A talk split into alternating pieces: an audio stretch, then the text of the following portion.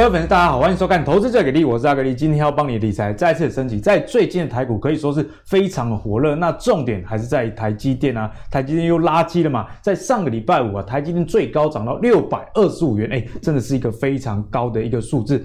不过随后台积电下跌，也拉让台股整个拉回来，上下震荡大概超过四百点这么多，那中场下跌大概九十。不过值得注意的是，这成交量非常的大哦，有四千三百三十一亿元。那这个金额到底多大？阿格力就帮大家统计啊，在这些超过四千亿的历史天量里面，上礼拜五啊可以说是排名第二，哎，非常高的一个数字。不过人家说四千亿是一个天量，好像很有风险。但是你看这个五次啊，其实都出现在近期，尤其有四次都集中在今年的一月。所以这四千亿的天量，你说是天量，不过。你如果从这个出现的频率来看，在今年啊，好像是一个常态这样的一个状况。那大家还记得吗？昨天的节目中，我们有跟大家讲翻空的这个四个。啊，指标是什么？那其中之一啊，就是四千亿的大量。不过我们最近看到是高达四次，所以现在的行情似乎真的是很过热。那另外还有一个数据，也就是在之前节目中，木华哥一直有跟大家提醒的，这公债的殖利率如果一直往上升的话，对股票似乎是一个不利的影响。我们可以看到，美国十年期的公债的这个殖利率已经到了一点一趴左右了哦，这个算是一个蛮不错的一个数字。所以如果这个公债殖利率再，继续往上升的话，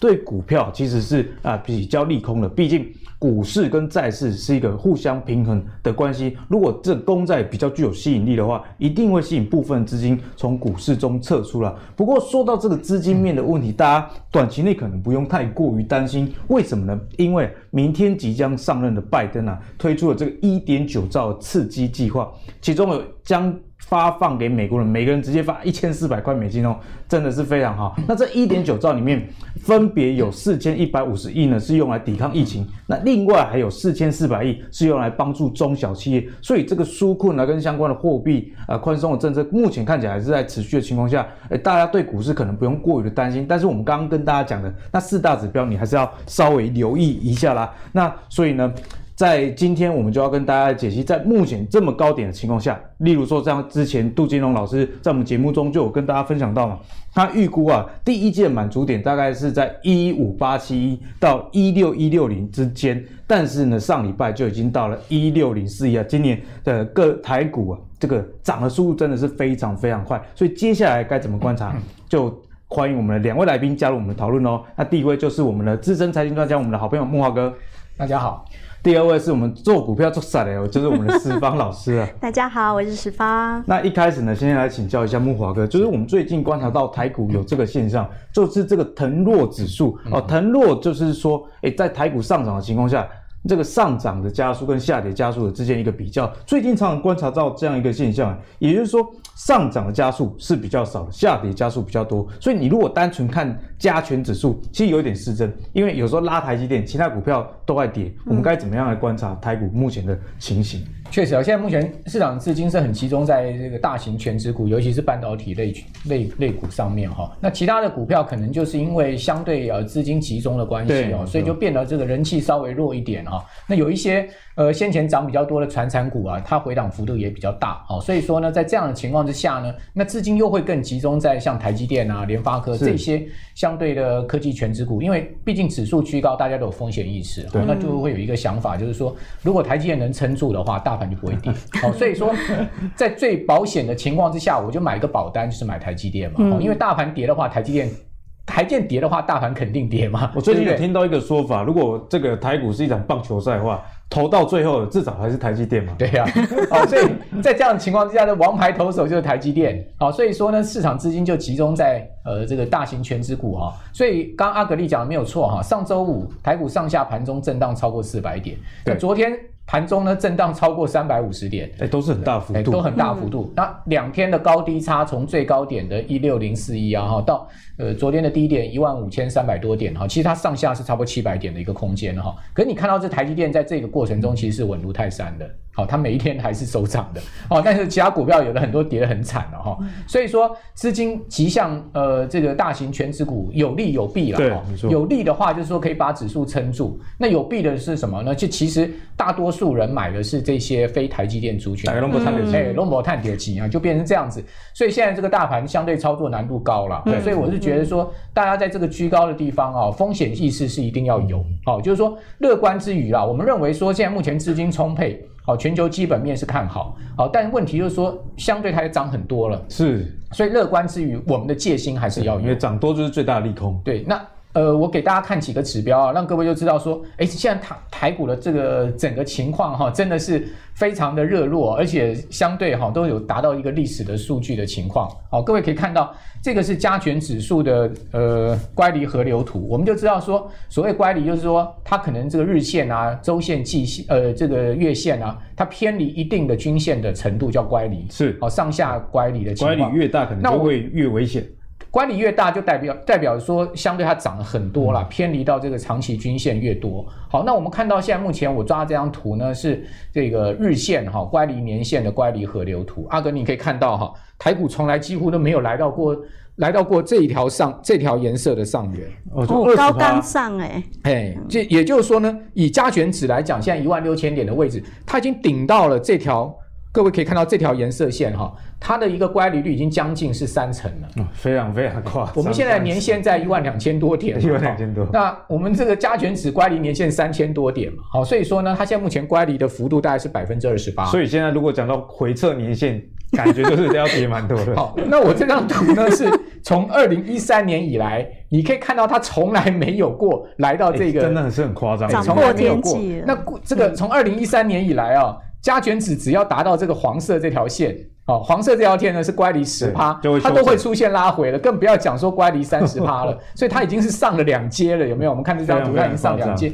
所以你说在这样的一个情况下，它已经乖离年限达到了将近这个三成啊，有没有风险？的确是有风险。好，因为一般来讲哈，乖离过大，不管是正乖离、负乖离，它都会做一个适度的修正，跟均值做一个回归。哎，因为只有两个方式嘛，一个就是这个呃所谓均线往上去。这个靠近现在目前的指数，减少乖离哦。如果说它是一个盘整的话，那这是一个减少乖离的方式。另外一个就是下降回归嘛，好，下降来修正。那到底是哪两个？我哪一个我不敢界定哈，但我觉得都有可能。但是呢，我是觉得说，在这个地方如果再继续往上冲。哦，就是说，现在已经一万六千点，再往这个一万六千五百点，甚至一万七千点。如果一万七千点那个地方乖离年限就达到了百分之四十了，嗯，哇，那这是不可思议的一个情况了哈。所以我是觉得现在目前的确从这个大盘的角度来看哦，乖离的情况的确是一个相当相当呃具有风险的位置了。就现在盘蛮过热的，从乖离率来看。对，那那贵买指也是一样哈，你可以看到贵买指在呃。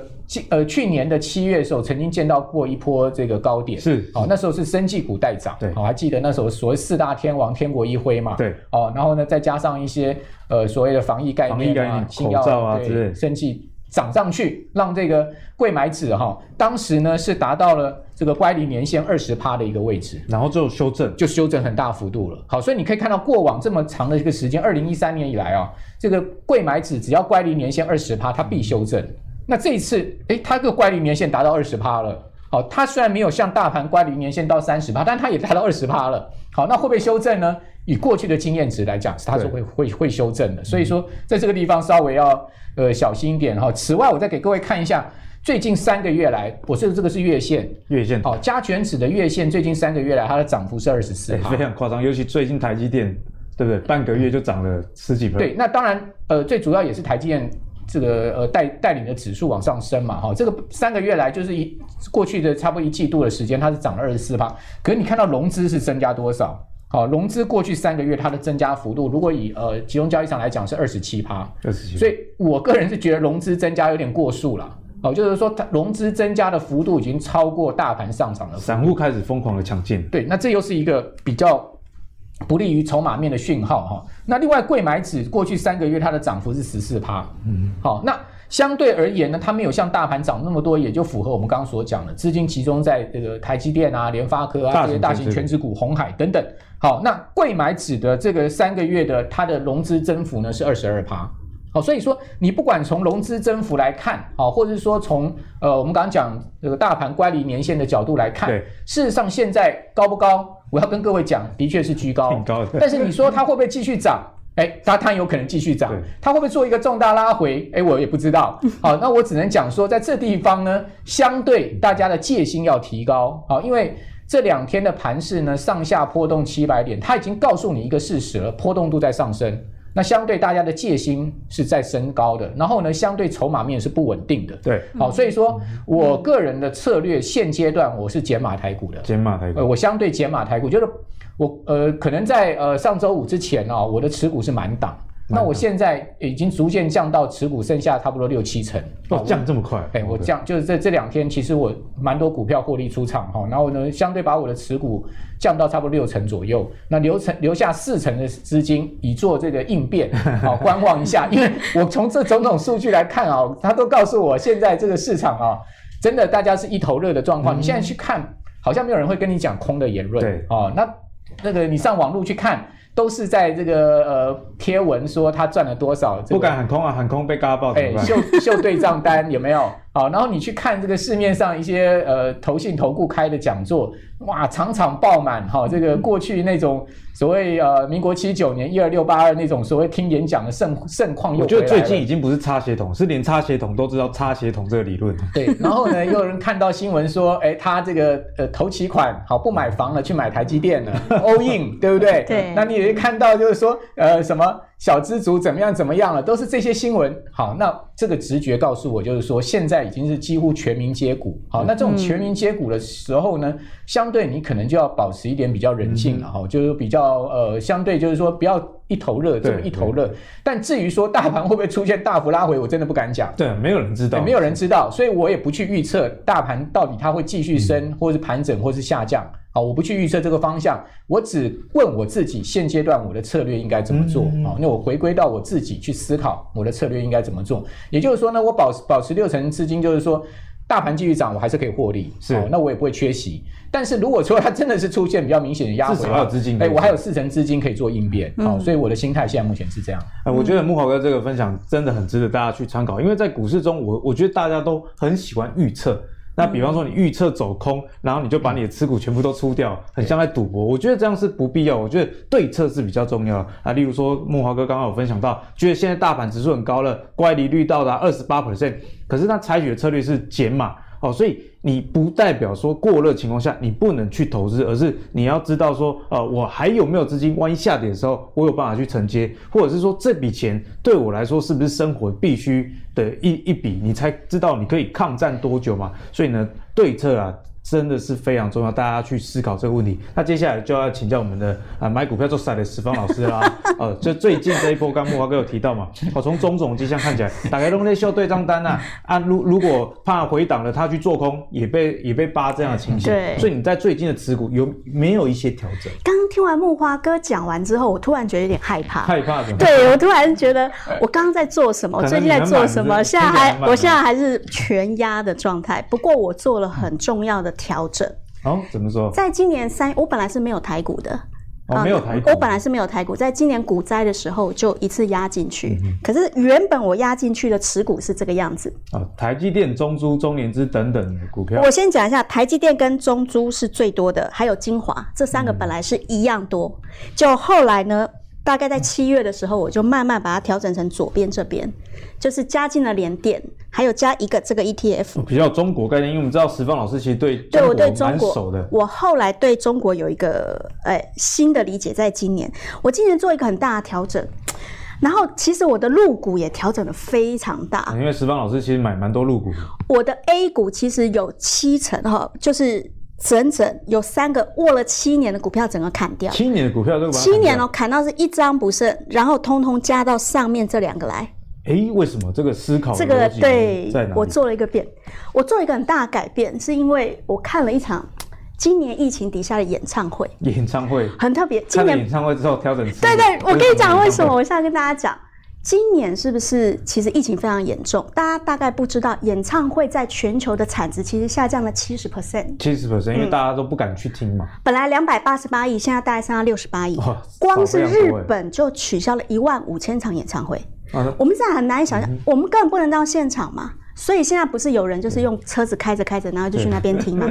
还有一种就是网上直接听。就是去年五月天也办线上演唱会。线上演唱会，可是我遇到一个是我在疫情阶段，今年四月最 shock 的一个演唱会。到底是什么演唱会？叫做把人变成虚拟人物，然后进入电动游戏里面。把人变成虚拟人物。比如说我今天是刘德华，然后我就变成虚拟刘德华，然后进去一个电动。然后电动里面所有人都可以参与，然后在里面唱歌，太夸张，同嗨就对了。那个叫 Fortnite，今年的四月，我给大家看一下，你们看一下这个画面。去年四月。哦，去年对不对？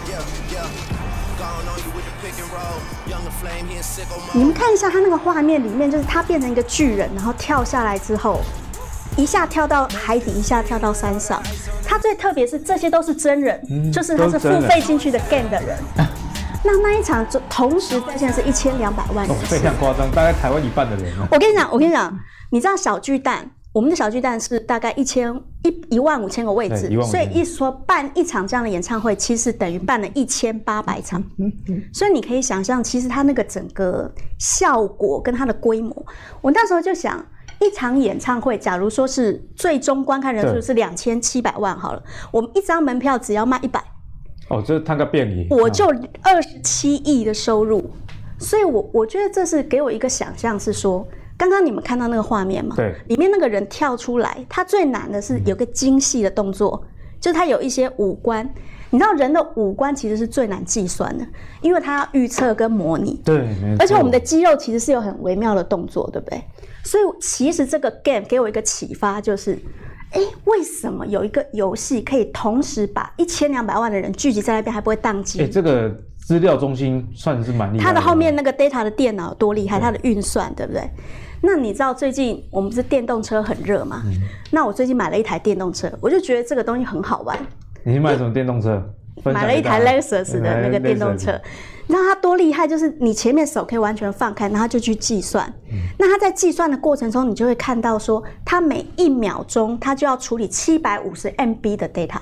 哦，蛮快的。非常快，它零点一秒才有办法马上判断风速跟阻挡嘛。所以你会看到，我感觉到是接下来这个世界其实发生一个很大的变化。我觉得最重要是一个计算能力。啊，计算。Counting。所以那个关键是什么？我觉得最重要的超能力就是 counting 的能力，所以我想把我的持股通通尽量多的跟计算能力有关，哦，跟运算有关的。所以刚刚讲到这，呃，台积电跟联电其实都是这样子。对，所以我后来我加台积电跟联电嘛。可是，在陆股我为什么去加福耀玻璃跟恒瑞医药？嗯、其实跟 counting 也有大量的关系。哎，怎么说？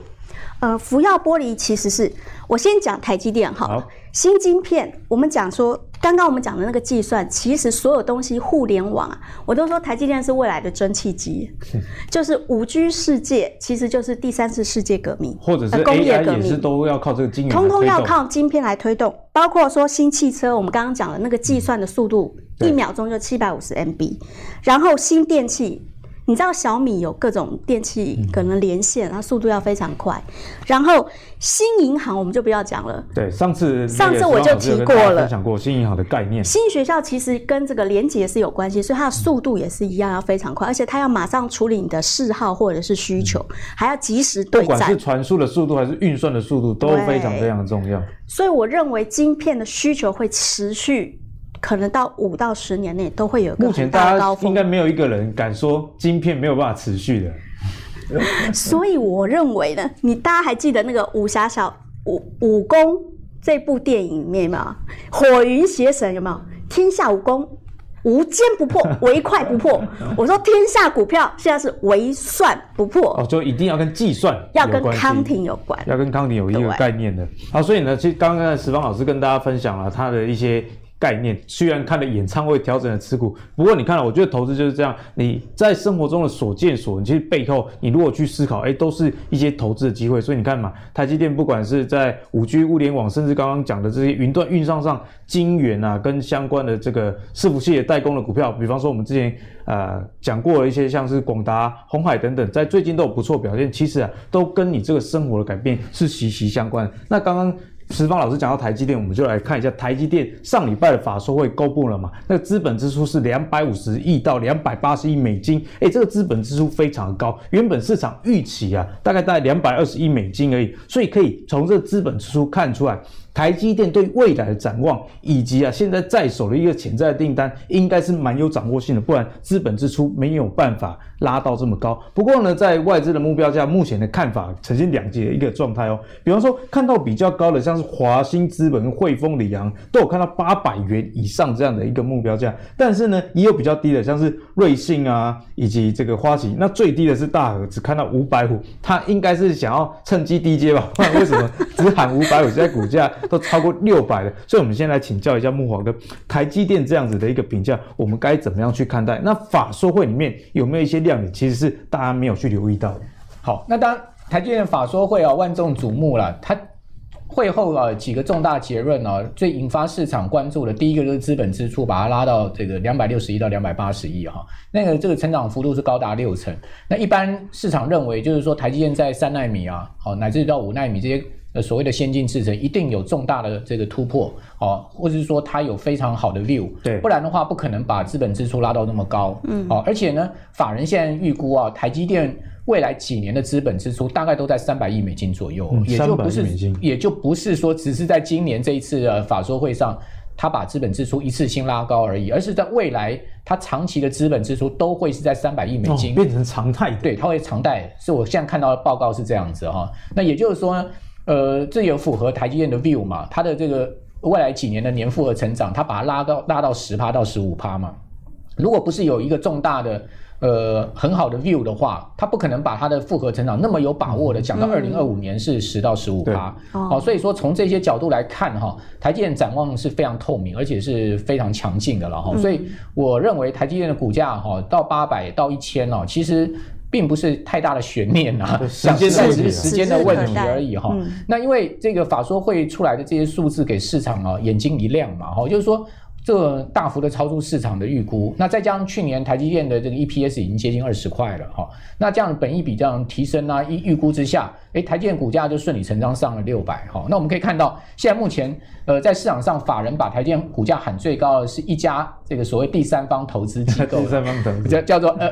L 这个 Alcensia 好，这家这家公司其实呢，今天的新闻出来是说，这个好像主管单位说他是其实是没有登记的，好，没有登记，无法可管，没有无法可管，境外的一家这个投资机构，不管怎么讲，他们有他们的 view 了，哈，那他的 view 是已经看到台建是一千块的长线目标价，哇，那事实上其他家呢，呃，看法也不差哦，比如说已经有七家好认为台积电会到八百俱乐部，哈，包括像新华资本、里昂、汇丰、凯基、高盛。嗯哦，他们都推测台积电合理的这个股价哦到八百块。那事实上，他们是用台积电未来几年的 EPS 去做推测的哈，嗯，而且是把台积电的本益比是相对拉高的，对，本益比提升了，呃。一般法人预估今年的 EPS 应该在二十二块到二十三块左右，好，然后呢，二零二二年的 EPS 会到二十六块到二十七块左右，那二零二三年呢，EPS 会上到三十块以上，三十块，三十，三十块以上，所以你用这个台积电，呃，现在目前法人给予的这个本益比啊，大概差不多二十二十五倍到二十七倍来估算的话，嗯、那的确，如果说以二零二三年的三十块的 EPS 来算。那的确，它是有到八百块的一个七百多嘛哈，八八接近八百块钱的一个这种这种所谓的这个股价哈，叫合理的推算了哈。所以说，我觉得呃，法人圈他们在预估台积电的未来哈，是依照他这一次的法说会的这个呃释出的展望好乐观的展望。那因为台积电过去的公信力很好啦，哦，就从来在法说会上出来的数字哦，很少说出现突锤的，除非说市场发生了重大变数，比如像金融风暴啊，好，或者说这些不可测的非经济因素。之外，台积电大概都能达到它的猜测，好，达到它的法说会所公布的情况，所以我们是给这个法说会的数字跟它的内容是给予信任、信任的了哈。那但问题就是说，台积电到底未来有没有这个乌云呢？事实上还是还是有的哦。比如说像三星是台积电可能未来的一一朵乌云嘛哈，因为三星现在目前也是全力的在要往这个高阶制程去跟台积电竞竞争，好，所以这一块呢上面。呃，可能我认为是持续要观察的。不过我是觉得这个乌云现在目前看起来不会变成雷雨啦，目前还万里无云嘛，应该还是一朵小乌云呐。就小乌云，但是你也不要小看三星，因为三星曾经有一度超车过台积电，有有一阵子把那个 iPhone 的 CPU 订单都抢到。对，大概是在呃二零，应该是在二零一四年的时候，好，就是是他甚至把台积电的这个大客户高通的这个订单也抢走哈。当年因为呃，他他的这个制程呢，确实是。这个瞬间哈，短暂的时间超过台积电，好，所以那张忠谋以前讲说雷达上的一个小点呢，后来变成是 一个麻烦呢，就在那一年发生，所以你也不能小看三星，好，我是这样觉得，但是基本上我觉得现在应该还不至于会构构成台积电重大威胁。那接下来二十一号，也就是这个礼拜有一个很大的事情，就是 Intel 的财报要公布，它同时也会、嗯、呃发布，就是说。这个他委外代工这个制程，可能就是有机会下给台积电。对，但是因为他的 CEO 临时啊，这个换人了哈、嗯，所以说呢，现在有没有变数，这也是另外一个我们要持续观察的。那可是我个人是觉得应该几率不大。好，换了 CEO 不会改变这个重大政策，嗯、主要原因是因因为 Intel 现在已经没有选择了。对，之前在呃阿格力的节目我也讲过哈，这个 AMD 现在目前已经是急起直追。AMD 能打过这个 Intel，其实就是靠着台积电先进制程。没错，因为 AMD 长期绑台积电合作的关系啊，所以说它已经开始在。很明显在追赶这个 Intel，好，所以我觉得 Intel 应该没有什么这个选择的条件了了哈。好，那所以你可以看到为什么台积电的这个 ADR 哈，它的一个走势其实超过台股台积电的走势的。好，如果我们看 TSM 好这个 ADR 的走势的话，它现在折算哈已经是到七百块以上的价。七百了。对，因为所以八百其实也没有到非常的远。对，在上周五的时候，它收盘是收在这个一百二十五块钱。一百二十五块，我们用二十八块半的汇率去除以五、嗯，哦，那这样来换算的话，它其实已经达到七百块的位置了，哈、哦，所以说，呃，相对台积电现在目前是站稳六百，哈，那我个人觉得今年有机会挑战七百了，嗯，好、哦，那至于说再往七百以上走，可能压力会比较大一点，因为毕竟它的那个 EPS 是要到二零二三年才会到三十块，才会实现，大家注意这个时间轴，对，但是基本上大家也不要预期说三年后它的股价才会到八百，好，因为。呃，股价永远都走在故事前面，其 实它已经是这么透明的，这个可以被预估。就像最近的电动车，大家营收还没出来，股价明明就还没有成绩。所以说我我倒是觉得哈，像台建这样子的股票呢，基本上我刚刚说我有在减码哈，但是我一张台建都没有减，好、嗯，基本上我的台积电就是减码其他的股票。对，台积电基本上就是我永远的核心持股，因为我们一般来讲，我们优先在减码的部分会是减卫星的部分，好、嗯，就是减周遭，核心的话我比较不会动它。哦，因为我看的它是一个长期的投资价值，而且在而且在它操作上，如果要打败大盘的话，你核心持股是台积电，其实非常重要。对，因为你这样才至少能跟得上大盘的这个 performance 哈、嗯。好，那那所以说，我就相对对于最近大盘上面动辄这个当冲啊，哦，这个高达三成啊，我就觉得说 大家在冲什么？哎，我就觉得说大家可能要注意一下当冲可能这个成本的问题哈，因为我现在提供这个表啊，各位可以看到，呃，事实上哈，当冲现在目前它的。这个整个整个占比占台股，如果以以这个金额来讲，都已经占到呃三成六了，哦、三成都很高。对，如果说以成交张数来讲的占比呢，也都是达到这个差不多接近三成，大概两成八了。好，可是你可以看到哈，它的当冲总总收益哈，我算过。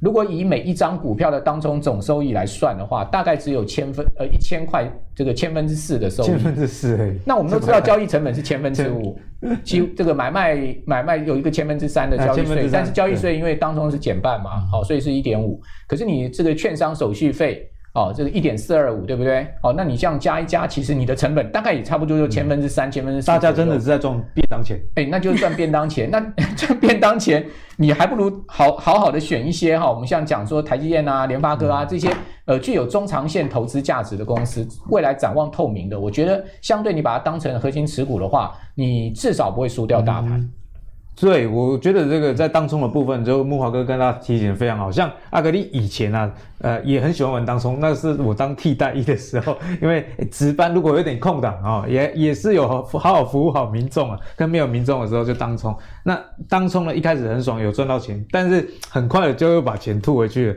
最后呢，还是用原本的价值投资的方式做一个波段，我觉得这个是掌握度是比较高的，因为其实当冲很容易输在自己的心魔了，上上下下你有时候。被多空双八这样的一个情形，那接下来还要请教一下孟华哥，就在台积电上涨，那法说会展望也非常好。我们在上礼拜我看到，哎，很多的设备大厂其实也随之上涨啊，但是又有拉回这样的状况，所以在台积电相关的股票，我们该怎么看？过年前是该减码呢，还是以要怎么样做一些调整？好，那基本上这个台积电很多设备股啊，这个开高走低啊，出现压回啊，这也其实不意外。比如说像金鼎啊，这个之前我在阿格力节目有讲，对，讲很久的金鼎啊，它在法说会隔天它是直接冲上涨停板，好，但是收盘呢，因为大盘震荡 四百点啊，它也被打下来跌了一块半。好，那在呃本周一呢，它继续的往下再回测。哦，这个有一点要感觉好像回撤月线的味味道了哈。那照来讲说，台积电释出这么大的利多啊，为什么这些设备股加登啊、金鼎啊，哈，你可以看到，呃，比如万润是比较强一点哈。那其他的大部分都是出现比较明显的回档哈，就是似乎有利多出尽。对，因为。事实上，这些设备厂都知道台积电的这个资本增速要大幅扩张，所以说呢，我认为有一些早鸟都已经先进去布局了，嗯、所以他会趁利多啊这边短暂的把它调节卖掉。嗯、但是我相信他们会把它接回来，因为这些公司中长期是基本面偏多的，哦，它是看好的，因为它业绩成长呃是持续看旺的哈，所以说我觉得他们只是短线上面有一个。可能这个修理散户也好了，或者说短线上的一个呃这个资金获利操作也好，中长线他们会接回来，所以我倒觉得这些好的设备股哈，你可以趁他们回撤可能月线啊哈相对量缩的时候再进场去。如果技术线形上有支撑，那就可以留意。对，好，所以设备股我觉得是绝对是看望的哈，这是绝对没有问题，因为我们刚刚讲台积电未来几年。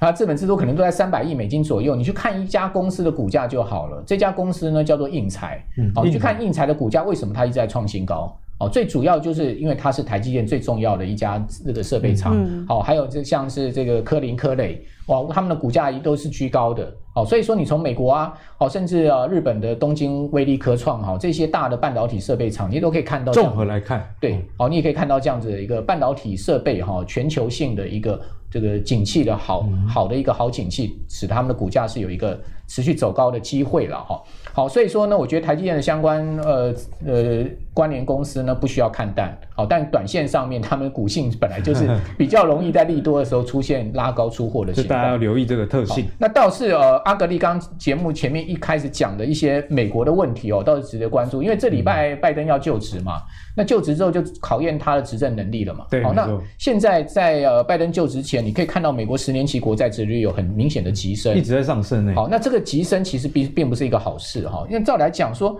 债券值利率升啊，就代表资金从债市撤出啊，它因为会进到股市，但没有，因为股市上周全周是拉回的，美美国股市三大指数都是下跌，好，所以说资金有一点 parking 到美元货币市场，嗯、那货币市场就会看到美元指数呢就出现连续两周的走高，嗯、那我们都知道美元指数一旦走高的话，风险就会上升，好，所以说为什么美股会相对压力比较大一点？好，所以我觉得我们可以要持续观察这个殖利率曲线哈，会不会持续变陡？那如果持续变陡的话，联准会后面的压力会比较大。是，所以你会看到现在目前联准会呃这个呃开始已经有一些所谓的紧缩的声音出来了。嗯、虽然说他们也在这个灭火了哈。所以说在农历年前的选股方向，我比较倾向就是说可能就。核心持股不变嘛，我们讲说可能你的台积电啊这些半导体的重要的股票核心持股不变的情况之下，你可以去选择一些基期比较低的市场哈，嗯、或者说相关的族群，好，比如说基期比较低的，又前一波已经回档比较深的，像海运股，好、嗯，你看，运。呃，长隆、阳明哈，他们整理整理完之后，我觉得因为他们的后面的景气是看好的。所以他们应该还有机会再往上走一波。好，另外面板股最近看起来也有这样的情况，就、嗯、整理整理完之后，他们似乎也有要再往上走一波。法人最近也有在呃进去这个呃买买面板股的这样子的情况。所以我倒是觉得像阳明啊，因为他这个今天已经是关完禁闭出来了嘛，出关了，出关了，被处置再处置之后，今天出关，出关它大幅震荡，早盘开涨停，早盘冲到涨停板，现在又又盘中又压回到平盘之下。然后上下再洗哈，我就觉得这种洗完之后，它筹码安定了之后，它应该在后面的景气这个看好之下是有机会。因为货柜目前看起来第一、二季应该都是没什么问题。是，那另外你可以看到友达最近它的股价也是站稳在所有均线之上。是，好，那友达去年呃第三季赚了这个差不多零点五、零点六左右嘛，哈、嗯，去年全年应该可以这个转盈了啦，哈，所以说我觉得友达最近看起来它的中大型尺寸中呃出货的情况非常畅旺。哦，那面板的价格报价第四季也有很明显的在调升，嗯、那今年第一季也有可能继续在调升的情况之下，我倒是觉得大家可以去注意。此外呢，我觉得今年有一些长线可以去布局的股票哦，有哪一些？比如说大家都知道这个 COF 的这个大厂易华电，对，它去年真的很衰，因为为什么？因为它是这个绑华为绑最重的一家公司，所以营收就是衰退了。对，它去年全年营收出现很明显的都是两成三成这样年比的衰退啊，所以易华电的股价你可以看到它长线，它是从一百五十六块。哦，这么高价跌到了这个呃最低价，今年三月的时候跌到三十七块。那最近呢，它这个股价回到了五五十块以上哈、嗯。你有没有发现它的月 K D 已经黄金交叉往上，嗯、就长线有翻扬的一个味道，而且底部有出来。那你再去看它去年十二月的营收已经出现双成长，嗯、也就是说十二月已经成长。对，也就是说呢，我觉得。易华电短线上面已经看起来底型很明显，嗯，哦，那今天早盘一开盘，易华电就往上冲到涨停板，哈，我我也不知道是不是阿格力你的节目的关系，好，他就直接冲上去涨停板了，好，那我是倒觉得这种，因为去年很衰，嗯，全年没涨过的股票，咸鱼翻身股，嘿，咸鱼翻身股，那它毕竟它的技术能力也在，然后呢，现在荣呃荣耀有可能会荣耀回归嘛，嗯，好，就是说小，呃，大家都知道，现最近小米、OPPO。Vivo 在中国大陆都大量开这个实体门市，对线下的，好、嗯、都要开千家这样子，主要就是抢华为的市场。那华为也不甘示弱，就搞了一个荣耀出来。那荣耀如果真的能荣耀回归，一年至少一亿支以上的话，嗯、我觉得那易华电的单就少不掉。对，哦，所以它因为它毕竟跟华为的关系是常年合作的哈、嗯，所以说在这样的情况之下，我倒是觉得大家可以去注意一些去年很衰，但今年看起来应该会有好转的一些公司。嗯、那股价已经开始出现。像这个月线已经出现 K D 黄金交叉哦，往上翻扬的这些公司呢，大概它的底型已经差不多了，嗯、大家就可以多加去留意。因为易华电就像刚刚木华哥跟我们分享了，去年很衰啊，例如说像去年很衰的股票，呃，例如像鸿海，今年表现也都不错。所以大家在选股上，其实在去年呢，我们节目就一直跟大家提醒了，今年的选股主轴除了这个涨价缺货。的这个题材以外，这个呃基期很低的这些股票，如果它基本面有一点恢复的话，那也是一个很好的选股方向。那接下来要请教我们十方老师，嗯、最近啊，台湾你知道吗？被国际形容是正常到不正常啊、哦，怎么会这么正常？你们太太不可思议了。所以在这样的情况下，农历年后我们该怎么样在台股？或者是你啊、呃，有一些其他投资方向来去给观众朋友一些建议。哎、欸，我们像角落的小生物啊，哈，就是我们走出了世界上不一样的路。但是在股票上，其实我今年蛮有感慨的，因为其实我把大量的资金，我现在非常看好 A 股，嗯、就是说，其实我把上海房子卖掉。嗯那接下来也会有大量的资金进去 A 股的新创产业。我卖房进股，我说我是不是像杂志里面那种疯狂的、疯狂的沙妈？嘿，给大家看一下，这是我呃接下来跟大家很推荐的呃一些比较长线，刚刚木华哥讲的长线可以投资的股票。其实上一次我上节目时候已经提过了，新晶片这是一个变的时代，我们要给改变的时代一个长线投资的机会，因为现在已经在高档了嘛。所以其实我们有压力，所以你必须要投资在长线，它真的还会继续增长的企业，真的有基本面的，真的会增长的企业。嗯、那今天我们已经谈过，就是台积电、稳、嗯、懋，稳懋是生化家。对。那另外还有就是特斯拉，刚刚我们讲特斯拉新汽车的发展也会很好。嗯、可是新汽车的发展里面呢，我觉得非常有趣的是，中国的福耀玻璃其实今年在今年十一个月内就涨了两百。二十一趴，涨了两百十一个月，为什么？因为台湾的观众朋友毕竟对这些公司比较不熟。好，我跟大家讲一下，福耀玻璃是做什么？特斯拉现在进到中国，嗯，那特斯拉的汽车玻璃就是这一家在做的。哦，那电动车的玻璃用量其实比过去的车还要多。电动车非常有趣哦，大家大可能不太清楚，我们一般汽车是前挡风玻璃、后挡风玻璃嘛，可是新的汽车它会做到是全幕。就是整个天窗上面通通都是全景天窗，全景天窗，而且现在的玻璃面积变大，几乎快一倍了哈。新汽车最有趣的是我们的仪表板呐、啊，仪表板上那些功能可能慢慢都会移到玻璃上面去。移到玻璃上面，就是光是玻璃它本身就可以去测风速，告诉你油够不够，然后现在前面有没有障碍物，旁边又怎么样，所以它有一点像微电脑的功能。对，然后最好玩是它有可能可以设计成手动或。嘴巴跟他讲，就是让他调暗光度。那我觉得跟 Siri 一样，就是可以变色。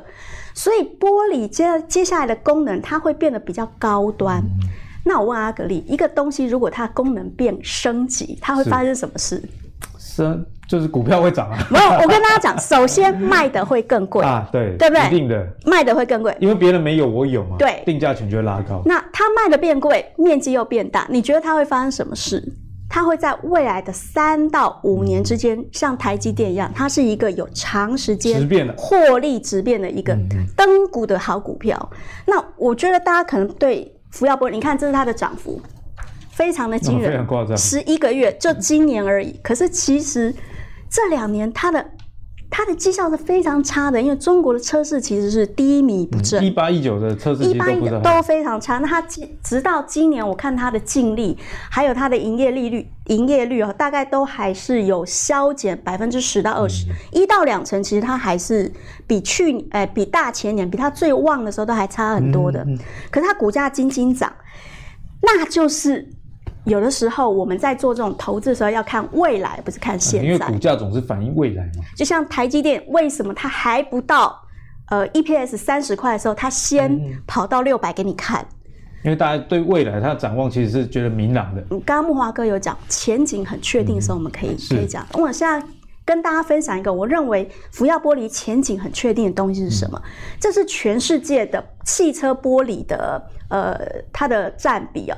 大家可以看到福耀玻璃其实是占二十二点五趴，蛮高的一个比重。好像它只是其中一个大佬而已。其实大家不太了解，汽车玻璃其实是一个高资本行业。嗯、高资本是高资本，跟大家想象不一样。我们以为玻璃就是这样拉一拉做，哎，不是不是，一条玻璃产线，如果你要日产一百。一百万片玻璃的话，大概要花八千万一条产线，所以它其实是高资本支出。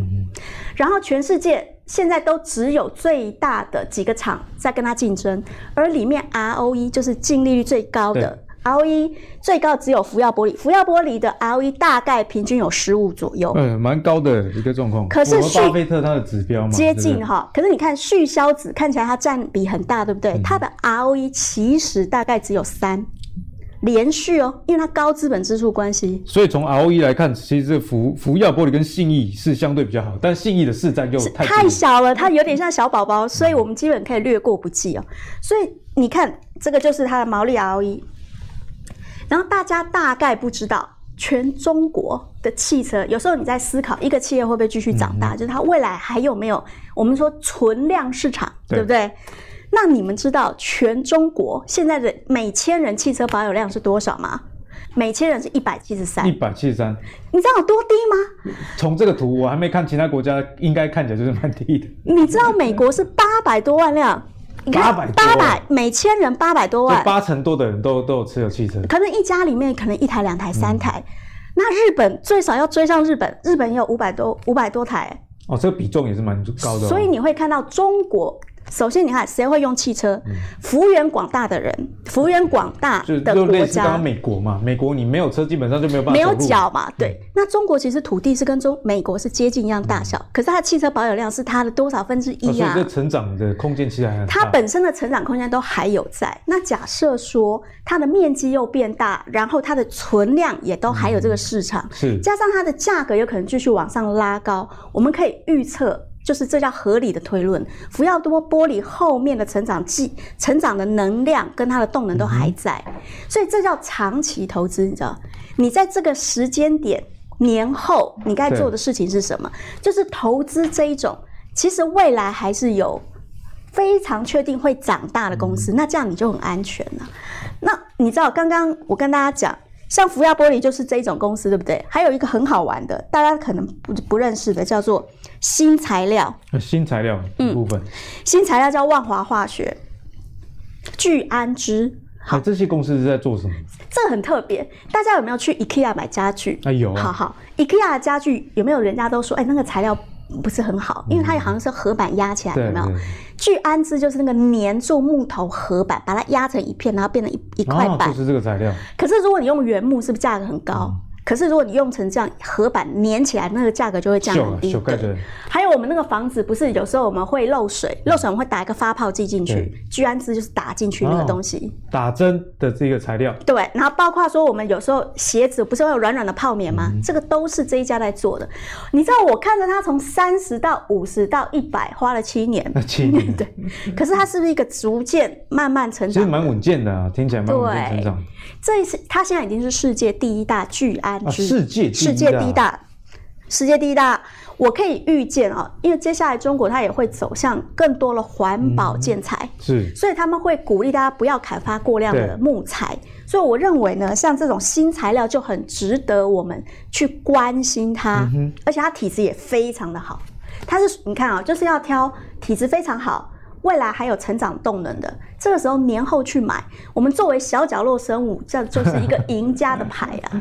所以呢，其实，在投资上，入股这边似乎也有很多的一个投资机会。所以，我们就跟大家来聊一下中国这边的状况。其实不只是台湾爆大量，现在中国部分呢，其实也爆了大量哦。这沪深两市啊，这个爆出人民币一点一二兆大量，而且连续九个交易日有亿兆元的外资去买超入股。那我们也看到一个统计资料，那就是近十年的中国股市在春节的前后上涨几率都有七十到八十趴这么高。那我相信这也很好理解到。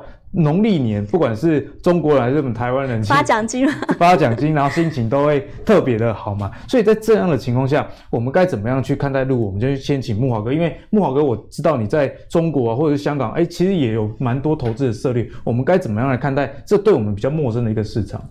好，那那入入股的行情啊，今年应该是有机会这个稳步向上了哈，因为毕竟这个 A 股的基期算是低。对，慕驊哥在之前节目中其实跟我跟我们分享到中国的复苏。对，但基本上就是说 A 股你可能要把它拆开来看哈，其实。创业板去年的涨幅啊是超过六成啊。如果以全世界各主要的板块来看哈，创业板的涨幅是去年全年全世界 number one，全世界第一。所以说你不能说入股没涨，入股它涨就是涨这个科技概念哈，因为大陆都知道就是说未来它的发展，这个世界大国的决战在科技嘛，在半导体这一块上面，所以说大陆这方面也这个资资金也流入资本市场去做这这方面的布局哈，所以说你看到。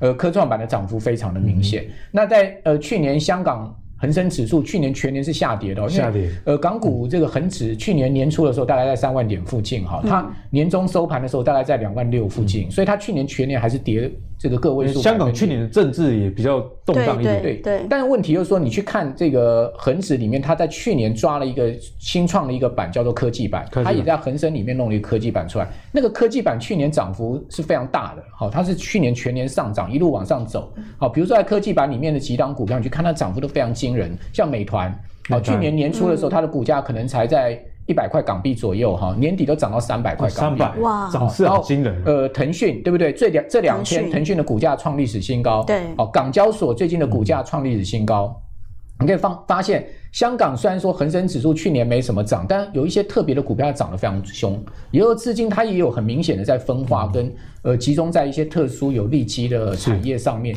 比如说呢，我现在在 A 股上面，我最看好还是科技为主的。科技类，对，这个因为大陆毕竟它在长期是要往这块去做投入，所以我个人的布局在这个恒生恒生上面哈，我是布局它的所谓的这个创创呃这个科科技科技板块相上面的个股，比如说我比较看好像小。米啦，哦，腾讯啊，哦，小米虽然最近被美国这个列入到黑名单，嗯，哦，当天造成股价重挫十趴嘛，是，嗯，哦，可是你可以发现它隔天马上就回稳，哦，股价涨两趴，然后今天我们在录影的时候，小米的股价涨已经涨了八趴了，所以它连续两天它已经把那个一天的利空把它吃掉了哈，你就知道说它基本上它上升的动能还是很强，它长线的一个走势也是往上走的一个很漂亮的多方缓步上升的格局，好，所以我我比较偏。偏好现在目前在观察的，像小米，那腾讯不要讲，这持续在创历史新高的股票。嗯、哦，那个阿里巴巴利空洗完之后，很快它就上去。然后另外港交所我也非常看好，因为中国大陆很多公司过去在美国挂牌都要回归到香港。嗯、哦，那香港这个生意做不完。好、哦，所以说港交所它最近为什么股价已经上五百块港币之上，嗯、也是哦，我长期在观察的一档股票，我也是觉得它的利基是很强的哈。嗯、对，还有就是说中国大陆现在目前在发展半导体。好，所以说在半导体代工上面的两家主要在港股的公司，也是在科技板上的，一个是华呃华虹半导体，华虹半导体，华虹半导体就是过去的这个华虹 NEC，好、嗯、加上红利这两家公司合并，嗯、哦，那它基本上是呃。中国大陆最大的一个八寸晶圆代工，嗯、哦，那这个八寸它一个月的这个产量大概有差不多十几二十万片，哦，蛮多的，哦，对，所以说它的量不算小，然后已经开始实现盈利。好，所以华虹半导体最近这两天的股价也是暴涨。嗯，好，还有就是这个中芯国际，好，那它，嗯、我觉得它已经渐渐有走出这个被美国制裁的一个阴影了啦。嗯，好，所以中芯国际也是我在观察。还有就是因为大立光股价已经破这个，已经破了两千九了嘛，没错，到两千八。那到底它的竞争对手是谁？凶手是谁？就是舜宇光学。舜宇。哦，所以你看到舜宇光学最近的股价也在创历史新高。还有相对基期比较低的，像瑞声科技，一样是苹果概念股，它的基期相对低，但这两天已经开始很明显出现底型要往上。对，所以这些呢，我刚刚讲的零零总总，这些都是我在每天啊会去观察他们股价变化的一些，我觉得各位可以去追踪啊，在香港板块上面的一些大陆的科技的概念的相关的股票。那接下来要请教我们石方老师，因为石方老师因为长期在中国有一些交易嘛，嗯、那。我们该怎么样去看待这个中国的股票？有没有一些是我们值得去参考的？我刚刚听木华哥讲的那些股票里面，我很嗨呀。你你都有吗？因为其中腾讯是我最近其实重压的 股票。重压的股票。腾讯。那我会跟大家解释一下，其实如果你投资中国，不管是香港或者是 A 股，绝对不可以绕过腾讯、阿里，还有一个是新能源车。就像我们台股一定要台积电一样，一定要台积电。嗯 那为什么我会特别对腾讯非常感兴趣？因为我以前并没有那么了解，腾讯其实包围了整个中国的一半江山，嗯、阿里是另一半。可是我们一般台湾人认为它只是一间公司而已，嗯、不是的，各位同学，其实它是一个财团，一个财团。他们现在已经号称阿里系跟腾讯系。我跟大家解释一下，你就知道，中国有十亿网民，其实中国最厉害的是互联网，对，网络很强。它有十亿网民，网民里面前面五个一打开手机最常用的就是第一微信，嗯、第二支付宝，第三是淘宝，第四 QQ，第五是高德地图。你知道这五个？不是腾讯就是阿里巴巴入股，是他的大股东。也就是说，这些人只要一打开手机，你的钱或你的用户资料其实就在那里面了。就左手腾讯，右手阿里巴巴，逃不出这两家。他逃不出，逃不出之后，他如果下单逛街买衣服下单，不好意思，你只要下单，你要付钱的过程中不是财付通，不然的话。就是支付宝，对，你以为的银联对中国人来讲，它的市占率是非常非常小，可能只有两两趴而已，两趴而已，只有两趴而已。真正在用的支付宝，你光是转账一万块，有四块就会进到阿里巴巴的口袋，手续手续手续费就收不完。前一阵子不是发生就是。好像有点在抵制它吗？中国政府本身在控制它，大家要了解，它控制它或者是要它重整的，其实是它的贷款部门，嗯，就是花呗那边，对。可是它的转账功能是没有被它锁住的，哦，跟大家想的不一样。然后，如果说你买了衣服，那你是不是要请货运来送？电商一定要有物流。物流，可是你知道物流其实全部几乎要被阿里包掉了吗？一到六米有五个都是。除了顺丰是自己的以外，三三通，哎，三通一达、中通、圆通、世通跟韵达，还有郭台铭的百世，其实全部都是阿里的。也就是说，你付钱给货运公司，你以为是给他，其实你又流回阿里的口袋了。所以，哦，你更夸张的是，你不知道，连超级市场，我们现在。在中国最大的几个什么大润发啦，有的时候我们会听到联华超市、沃尔玛，其实也被阿里或者是腾讯给包掉了。这两家公司真的是不得了，原本以为只有在科技的上有琢磨，结果在这些民生需求，其实他们布局也蛮深。非常可怕，他现在最近是渗透到他们叫下沉市场，渗透到了菜市场。嗯，渗透了菜。蔡奇亚就是说，所以现在菜市场其实中国的菜市场，因为疫情的关系，我不能去菜市场买菜，所以他变得在家里面上网嘛。你知道他做的多夸张吗？嗯、他直接用直销的方式找一个本来卖菜的菜贩当人头，然后由他去拉其他人来网上下单，然后给这个菜贩抽佣。哎，我有一个朋友在上海菜市场，一个月是要多赚八千块人民币。八千人民币也是不少啊。因为他直接用抽佣的方式，你会看到。腾讯跟阿里，它对中国的网民的生活其实已经包围到十一住行娱乐。十一住行。刚刚讲的腾讯，包括我们今天看的那个游戏，还有你们手机，现在我们自己手机里，大家有没有玩过 Candy Crush？啊，Candy Crush，Candy Crush，我们常玩的游戏里面，其实它的大股东。也是腾讯，也是腾讯。你你难以理解是全世界大概前五大游戏里面，大概有四间都被腾讯包围住。嗯。那你不了解的是，腾讯在过去的六年，只花六年哦，它的股东权益暴涨了八倍。八倍。阿里是二十二倍。下下六年，嘿。